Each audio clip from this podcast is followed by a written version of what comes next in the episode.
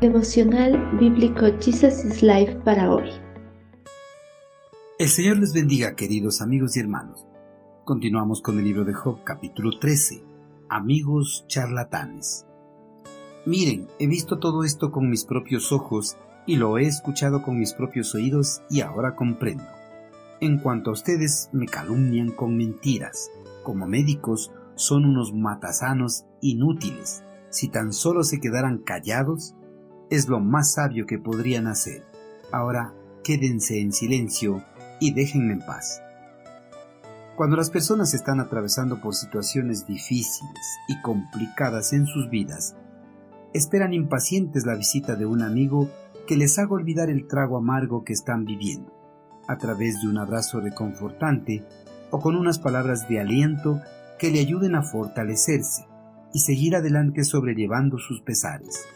Pero muchas veces, en vez de recibir lo que anhelan, reciben más pesares todavía. Pues los amigos en vez de reconfortarles con palabras sabias, actúan neciamente y pronuncian palabras que provocan más dolor a las heridas.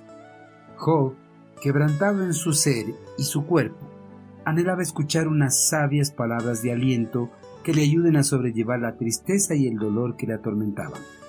Pero no recibió nada de eso, pues sus tres amigos, neciamente con sus cerradas conclusiones, en vano intentaron consolarlo, mas solo consiguieron hacer que se sintiera peor de lo que estaba. Los tres amigos habían tratado a Job con una actitud legalista, aplicándole la ley en vez de aplicarle el Evangelio de la gracia. Sus argumentos racionales habían ido del efecto a la causa. Todo lo que le habían dicho era como decirle, Job, sabes si estás pasando por un sufrimiento tan grande, es porque debes haber pecado grandemente contra Dios.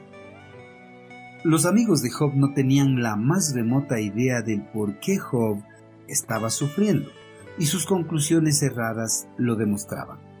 Nadie tiene derecho a determinar un juicio sin tener pruebas que lo demuestren.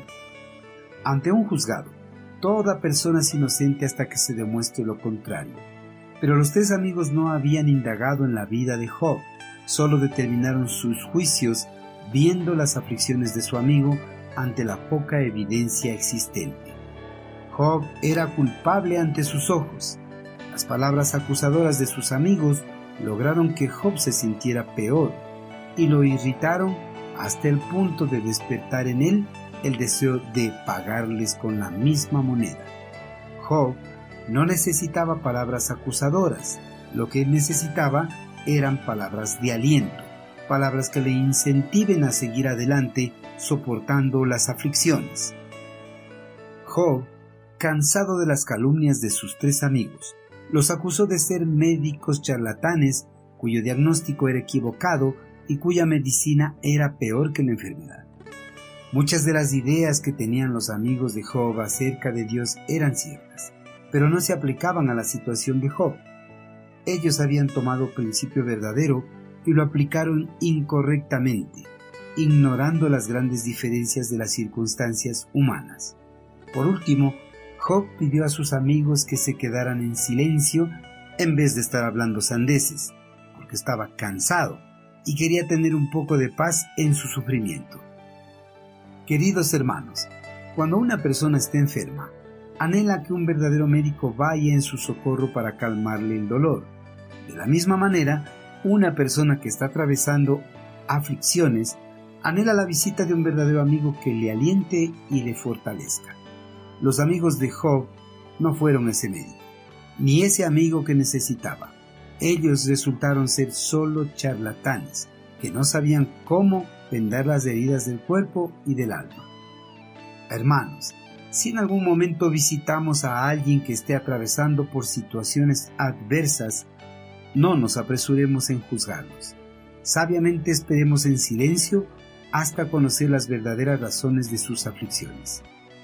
En esa espera, demostremos el amor de Cristo a ellos, seamos compasivos y confortémosles con palabras de esperanza de que pronto el Señor escuchará sus oraciones y les ayudará a salir del tormento.